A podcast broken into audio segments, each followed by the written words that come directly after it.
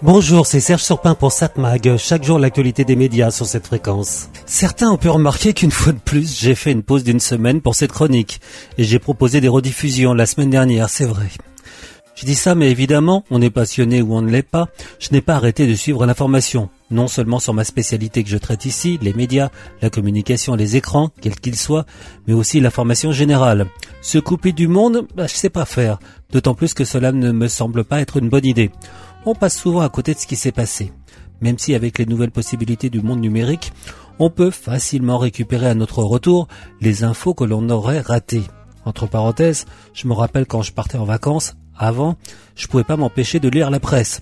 Et donc avant, il n'y avait que les éditions papier des journaux. Soit je demandais à mon marchand de garder les journaux pendant mon absence.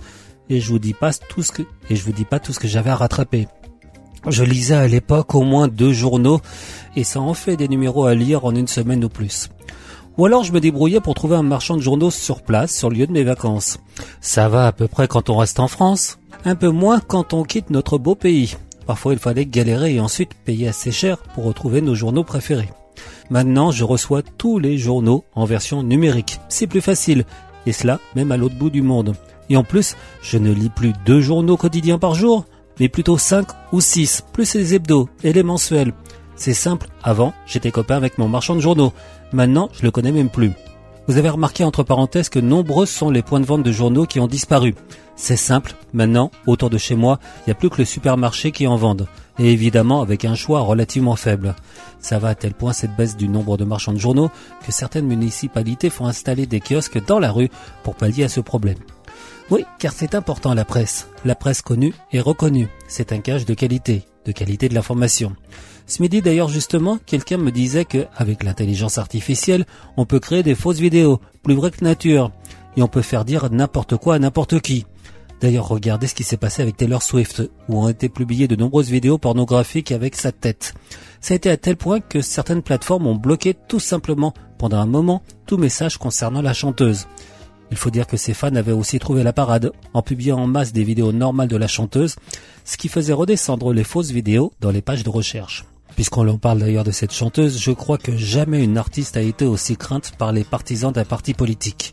Ainsi, les républicains aux États-Unis la traînent dans la boue parce qu'elle prendrait position plus ou moins officiellement contre Trump, d'où d'ailleurs les fausses vidéos. Mais donc je répondais à la personne qui me parlait du risque de voir de fausses vidéos, plus vrai que nature, que désormais il fallait encore plus qu'avant vérifier d'où vient l'info et se fier uniquement aux médias de confiance. Alors évidemment la question qui vient naturellement, quel média peut être considéré comme de confiance? Les grands journaux et les grands sites internet, les grands connus.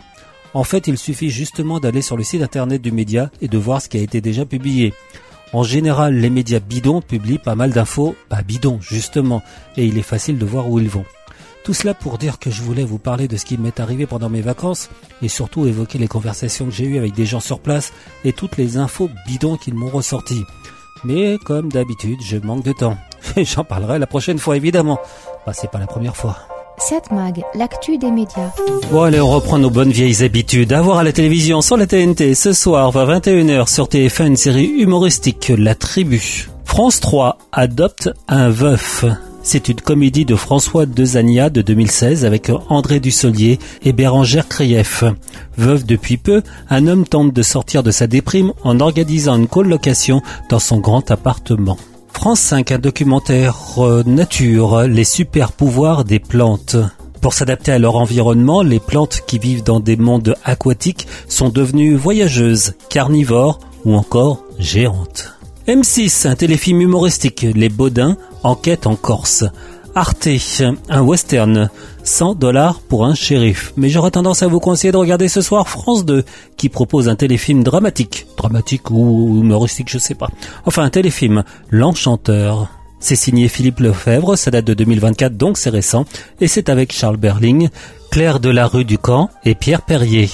Juste après la parution de La vie devant soi en 1975, Romain Gary fait incarner Émile Ajar par son petit cousin et une étudiante, Flair, la supercherie. Eh ben oui. Ça donnera peut-être envie de redécouvrir le bouquin? Oui, La vie devant soi, très bon livre.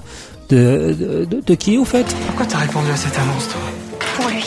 Je commence une thèse en lettres modernes à la Sorbonne. une thèse sur quoi? Sur vous. moi, c'est très bordélique, vous savez. Ils vont pas tenir longtemps. Sans une histoire. Je rentre en scène, c'est ça? Mais attention, tu t'en tiens au rôle que j'ai écrit. Émile Ajar vous plagie à chaque page, monsieur Carry. Vous allez faire quoi? Rien. Il n'a jamais été question que tu fasses des apparitions publiques. C'est mon oncle.